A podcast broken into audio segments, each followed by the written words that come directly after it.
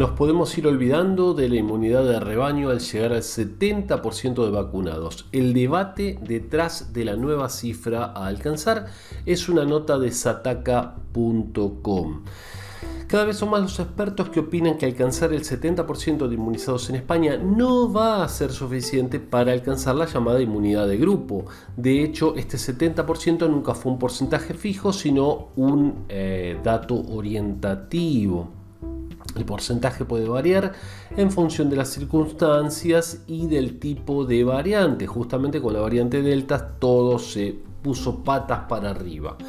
Eh, se sugiere que, haremos, que se necesitan porcentajes más altos. El 70% parece que haberse quedado anticuado para estimar el porcentaje de vacunados para la inmunidad de grupo, que esto, inmunidad de grupo, inmunidad de rebaño, a, los antivacunas no les, eh, aprovechan esto de inmunidad de rebaño, porque el rebaño de ovejas, a mí me tocan todos. Bueno, vamos a seguir. ¿sí? Inmunidad de grupo. Hay que tener en cuenta diversas variables. Lo más importante es el número reproductivo básico o RO.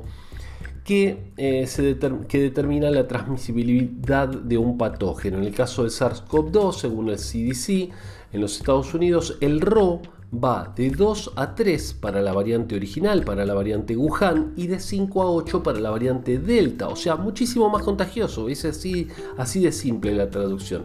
Es decir, que hasta ahora nuestras estimaciones del 70% se basaban en el virus original, pero más tarde tuvimos que enfrentarnos a la variante británica, que era eh, entre un 40 y un 80 y un 60% más contagiosa, y actualmente, bueno, eh, a la Delta, que es aún más contagiosa. Por lo tanto, aparentemente el porcentaje de vacunados para, para estar con inmunidad de grupo tendría que ser de un 85% en lugar del 70% planteado originalmente. Por si fuera poco, el virus eh, hay, que, hay que pensar en otros factores, como por ejemplo el comportamiento de la sociedad, el costo-beneficio en menores de edad y demás. Teniendo en cuenta todo esto, el porcentaje mínimo que deberíamos alcanzar se estima que es casi del 95%.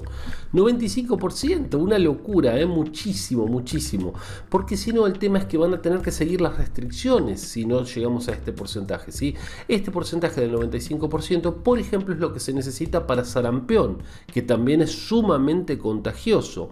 Eh, caso de la poliomielitis, por ejemplo, se requiere un 80%. El objetivo entonces es vacunar lo máximo posible y lo que me gustó es que el porcentaje de covidiotas, los que no se quieren vacunar en España, es del 4%. Así que bueno, hace mucho ruido, pero no son tantos.